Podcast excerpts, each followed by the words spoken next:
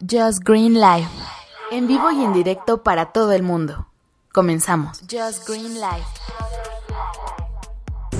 Así es, hoy estoy casi en vivo y en directo desde Zumárraga con esta voz que no tengo. ¿Qué le pasa a mi voz, Elvi? Tienes una voz eh, estropeada. La- el rey del podcast. Con la Eso voz se dice afónico, disfónico, ¿qué, qué es? En este caso es disfónico, porque afónico sería que no, te- no tuvieras Sale, voz. ¿no? Exacto.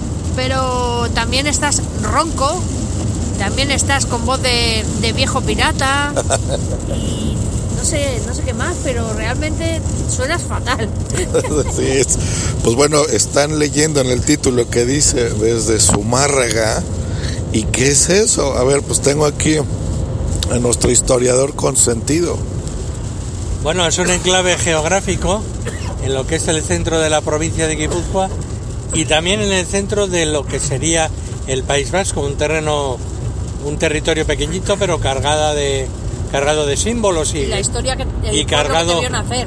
Y el bueno el pueblo que me vio el que me vio nacer. No sé si eso es un gran mérito o es un Sí, demérito. eso puntúa Claro, mogollón. claro, por eso es supuesto. lo mejor del pueblo. Pero bueno, un pueblo donde tampoco he vi- he vivido más tiempo fuera que en él, pero donde tengo grandes momentos, gran- de grandes recuerdos y donde cuando me reencuentro con mis, con mis amigos y amigas me puedo, me puedo todavía sonreír y, y hacer. y Nos a- hemos y hacer encontrado con Joseba el Ferretero y la Noe, Sí. que son grandes personajes. Ellos venden clavos, martillos y todo tipo de herramientas y están muy enfadados porque los chinos les están haciendo la competencia. Y venden cuerdas también. ¿Has visto para qué caballos. ferretería más, más guay? ¿Qué te ha parecido la ferretería? Esa sí es una ferretería muy de pueblo, pero de las de toda la vida. claro, pero muy muy bonita. El, el amigo de Juan Carlos atendiendo como debe ser. Bueno, más bien la mujer, ¿no? Pero él estaba ahí en el fondo. Pero bueno, con, con su La- bata. la mujer vale más el- que el mi amigo. logotipo. Ahí la está. mujer vale mucho más, mucho más, es mucho más agradable que mi amigo. Pásame, ¿y qué sientes que coquetea descaradamente frente a ti, Juan Carlos? Sí, sí, sí, sí, sí, sí. ¿Qué sí. sientes? ¿Qué sientes? nada, nada. El amigo, el amigo es un gran seductor y, Sí. Y y Juan Carlos también, por lo que veo. Que va, que va. y vende clavos y martillos gracias a su capacidad de seducción. Y es el rey, de- fue el primero que trajo las máquinas de hacer llaves al pueblo. Ya es lo que me entero. sí. Porque antes había que llevarlas a otro pueblo a, troquelar. Se troquelaban en Vergara, que era donde se hacían. Entonces tú llevabas una llave a la ferretería y a los cuatro o cinco días te venía la llave hecha copiada.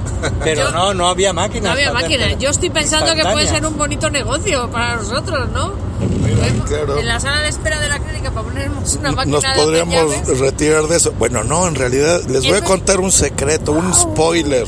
Spoiler. ¿Lo vas a hacer ya?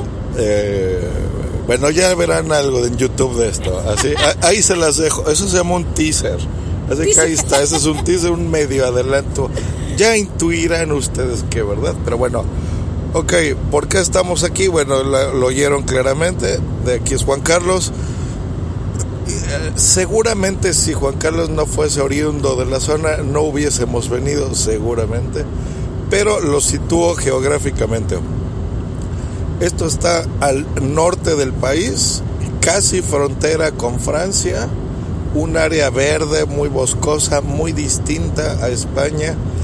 Me recuerda algunas cosas como la primera vez que visité Barcelona por esto, porque se me hacía muy diferente. Por ejemplo, cuando yo conocí parte de Madrid, Zaragoza, todo esto se me hacía parecido, parecido a algunas cosas. Pero cuando yo llegué a Barcelona se me hizo muy diferente de España, como si estuviera en otro país.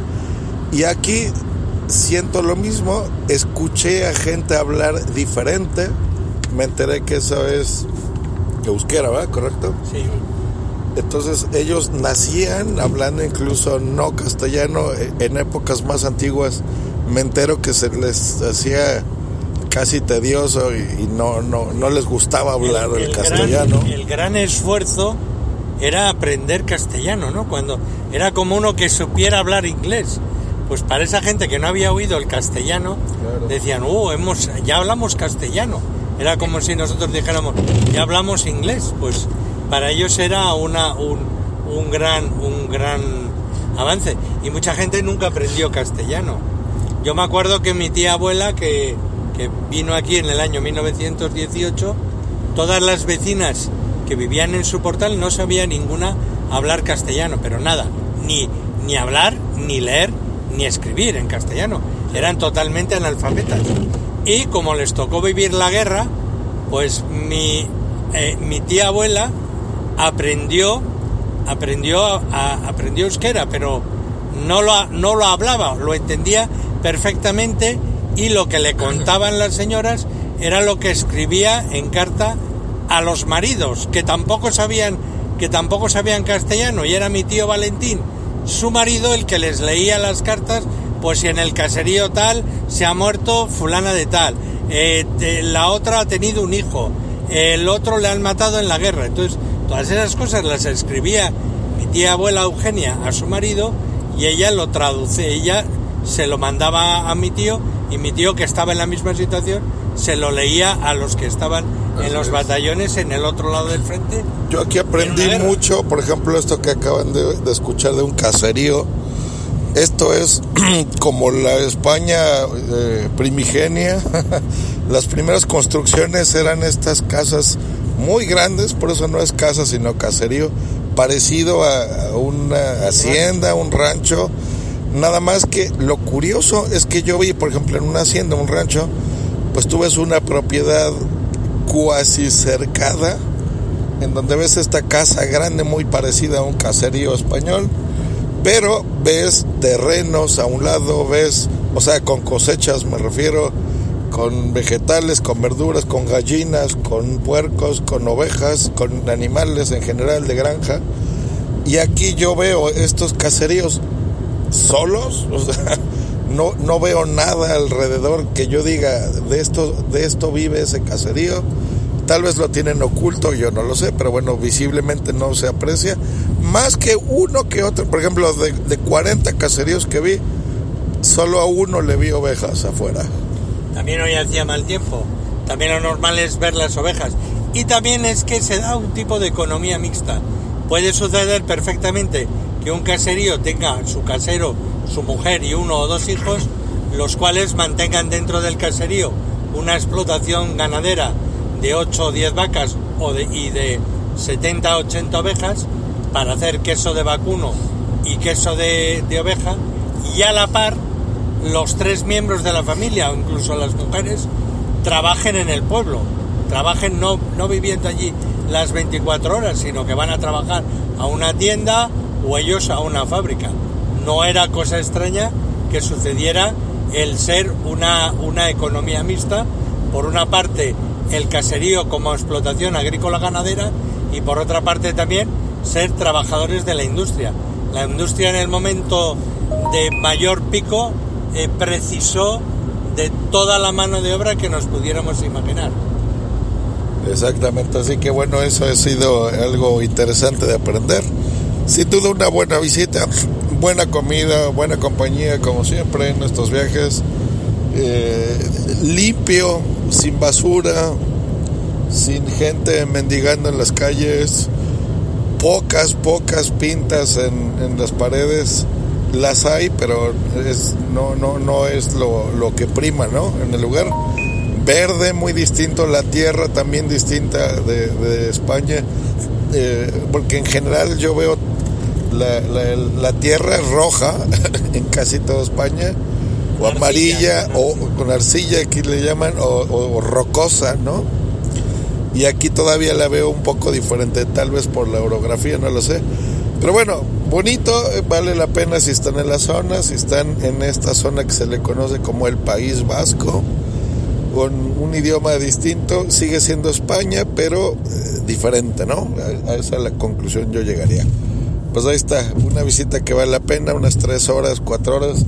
No, no necesitas más para darte una idea y para comer rico y pasar un, una buena mañana. Si están en la zona, pues sí es recomendable llegar. Tiene estación de tren, así que también podrán llegar por ahí si, si esa es su voluntad. Pues ahí está, nos escuchamos mañana en otro episodio aquí en Just Green Life. Esperemos que ya tenga mejor voz, quién sabe.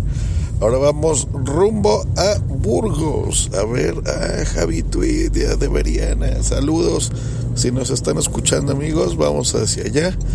Yo tengo ya años de conocerlos, pero virtualmente. Así que esta va a ser una desvirtualización y va a estar interesante. Se Son supone que va a ser frío. Guapos y elegantes. Claro, yo soy muy chaparrito y, y así, este, muy chaparrito. Así que ya veremos aquí.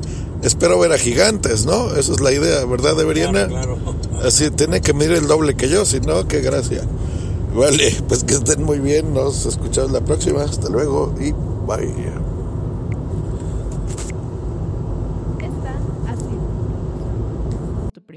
Está